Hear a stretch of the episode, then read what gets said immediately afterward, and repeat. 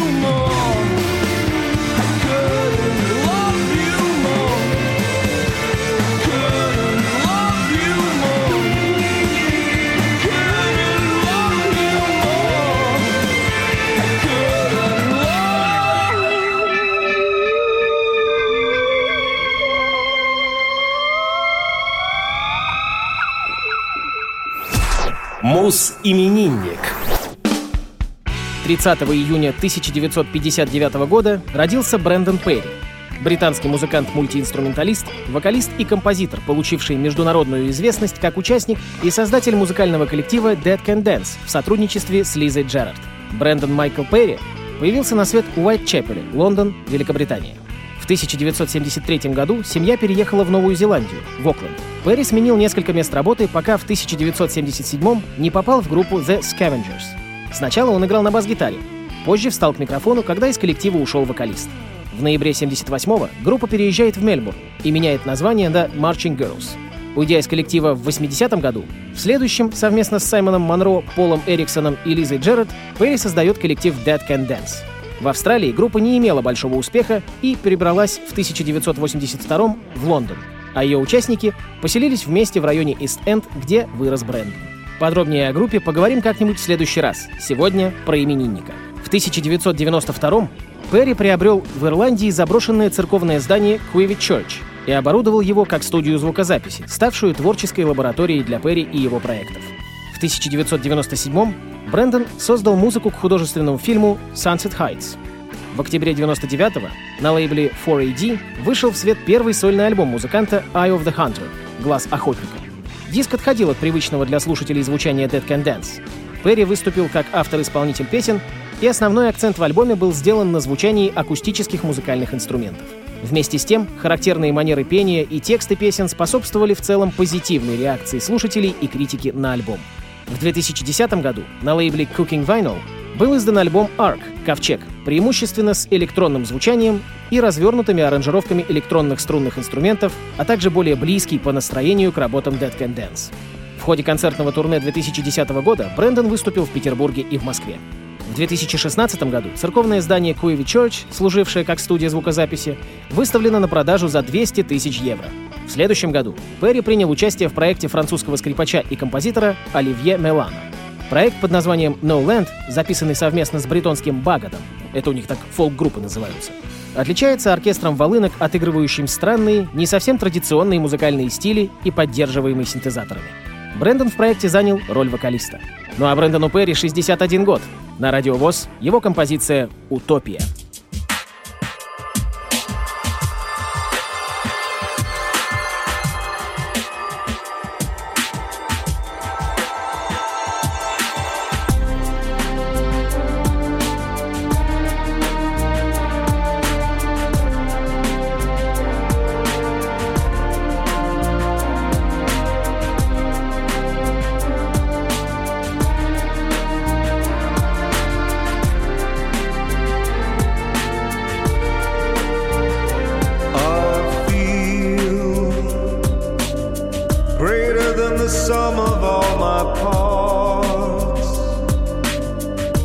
Domestic beast with a hairy heart, trapped within a walled suburbia. I've found my taste is somewhat underground between the shadows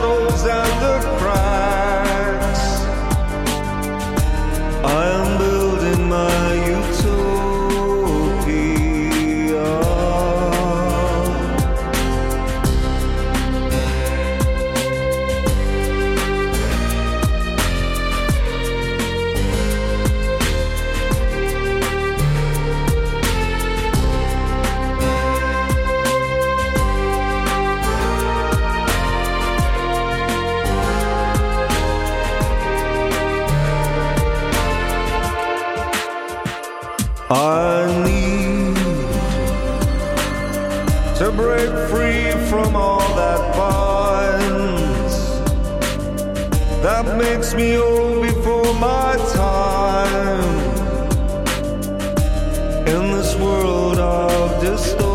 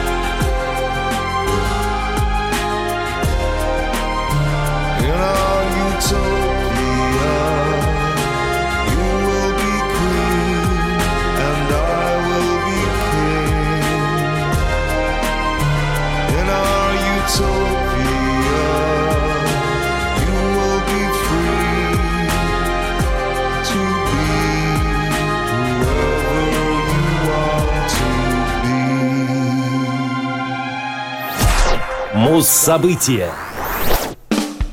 1 июля 2002 года Oasis выпустили альбом Hidden Chemistry. Hidden Chemistry — пятый альбом британской рок-группы.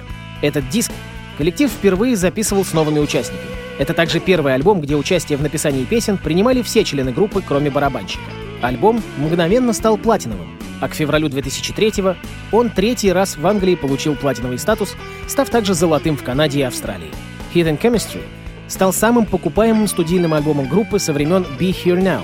На сегодняшний день суммарный тираж диска составляет более 3,5 миллионов копий. Пластинка была записана между 2001 годом и началом 2002 и стала первым релизом коллектива, тексты песен которого написаны не только Ноэлом Геллахером. Фронтмен Лиам Геллахер написал три песни, а новый басист Энди Белл и ритм-гитарист Гэм Арчер по одной соответственно. Несмотря на то, что большинство инструментальных партий были записаны в середине-конце 2001-го, Нойл заявил, что выход альбома был задержан явным нежеланием Лиама записать вокальные партии и что это бездействие просто взбесило его. Несмотря на задержки, когда альбом наконец был записан, Нойл заявлял, что это второй лучший диск после Definitely Maybe. Заглавие альбома, как сказал Нойл, происходит от картинки на майке, купленной им когда-то на Ибице. Надпись гласила «Общество языческих химиков». Первый сингл с альбома «The Hindu Times» вышел 15 апреля 2002 и занял в хит-параде Англии первое место, став шестым номером один группы и через четыре дня разойдясь тиражом более 200 тысяч экземпляров. Он получил серебряный статус. Второй сингл «Stop Crying Your Heart Out» вышел 17 июня 2002 и занял в хит-параде Англии второе место и также стал серебряным. Песня исполнялась на BBC, когда сборная Англии вылетела из розыгрыша чемпионата мира по футболу. В 2003 она номинировалась на музыкальную премию Айвора Новелла. Третий сингл «Little by Little» занял второе место, а четвертый «Songbird» — третье. Он стал первым синглом, который написал Лиам. Песня же «Songbird» — единственная с диска, попавшая в сборник лучших песен «Stop the Clocks». Ну а мы послушаем трек «Stop Crying Your Heart Out» с пластинки Hidden Chemistry от группы Oasis.